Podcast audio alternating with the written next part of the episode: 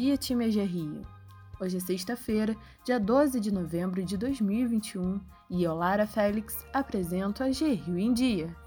Vamos dar os parabéns à colega Mônica Siriero, que completa hoje nove anos de AG Rio.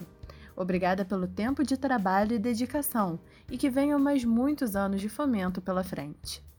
Agora, os destaques de hoje. Retorno presencial.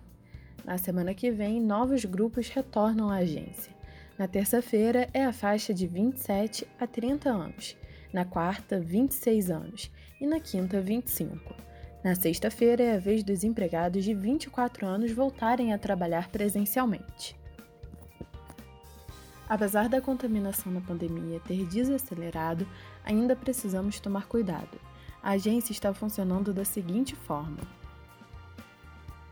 o uso do banheiro deve ser individual em todos os andares, mesmo que exista mais de uma cabine. Clientes ou visitantes poderão ingressar na agência apenas com uso de máscara e deverão respeitar as regras de distanciamento e os protocolos de higienização. Viagens e encontros externos devem ser evitados, priorizando o uso de ferramentas de tecnologia. Uso da sala de reunião, a lotação máxima de três pessoas por vez nas salas do segundo, quarto e quinto andares, lotação máxima de cinco pessoas por vez nas salas do terceiro andar e lotação máxima de 10 pessoas por vez na sala do CA. A lotação máxima da Copa é de três pessoas por vez, devendo ser agendado o uso da Copa na recepção. Os colaboradores podem trazer ou solicitar suas refeições para serem consumidas nas suas próprias estações de trabalho, devendo ser descartados exclusivamente na lixeira da copa todos os resíduos e embalagens utilizados, e sendo necessária a higienização da mesa usada antes e depois da refeição. O compartilhamento de talheres e utensílios com outros colaboradores deve ser evitado. Áreas comuns devem ser utilizadas apenas como corredor de passagem ou como ambiente de espera de cliente, evitando aglomerações informais. As temperaturas dos colaboradores são medidas constantemente por meio de termômetro infravermelho de testa. Caso apresente temperatura acima de 37 graus, o colaborador deve se retirar da agência e voltar para casa deverá ser respeitada a distância de um metro e meio entre os colaboradores e visitantes em todas as dependências da agência, inclusive em reuniões. A cartilha completa com as orientações para o retorno presencial você encontra na intranet.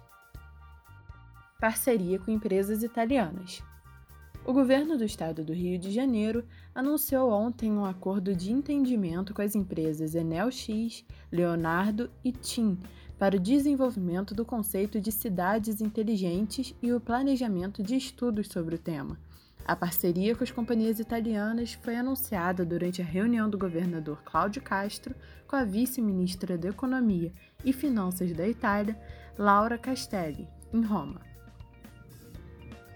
Soluções tecnológicas de ponta para infraestruturas de transporte, conectividade e iluminação e modelos de eficiência energética são alguns dos projetos que serão oferecidos pelas empresas. Entre as possíveis aplicações desenvolvidas no Estado estão a mediação do clima e nível de poluição, os sistemas de recarga pública para veículos elétricos e o uso de plataformas de monitoramento em tempo real para climatização. 13º salário aquece economia. O pagamento do 13º salário deve injetar 232,6 bilhões na economia brasileira, segundo os cálculos do Departamento Intersindical de Estatística e Estudos Socioeconômicos, o DIESE. De acordo com o órgão, 83 milhões de brasileiros serão beneficiados com o 13º salário. Entre os beneficiados, 51 milhões atuam no mercado formal de trabalho. 1,3 milhão são domésticos com carteira de trabalho assinada, segundo o Diese. Os aposentados ou pensionistas da Previdência Social, INSS, correspondem a 32,3 milhões. De aproximadamente 1 milhão de pessoas são aposentadas e beneficiárias de pensão da União. O Diese esclarece ainda que há um grupo de aposentados e pensionistas dos estados e municípios que vai receber o 13º salário, mas que não foi possível quantificar esse grupo. previsão de recorde para a safra. A primeira estimativa para a safra agrícola de 2022, divulgada ontem pelo IBGE, prevê a produção de 270,7 milhões de toneladas de grãos, cereais e leguminosas. De acordo com o Instituto, se os dados do Levantamento Sistemático da Produção Agrícola, o LSPA, forem confirmados, será um recorde da série histórica, iniciada em 1975, com aumento de 7,8% em relação às estimativas desse ano, o que representa 19,5 milhões de toneladas a mais.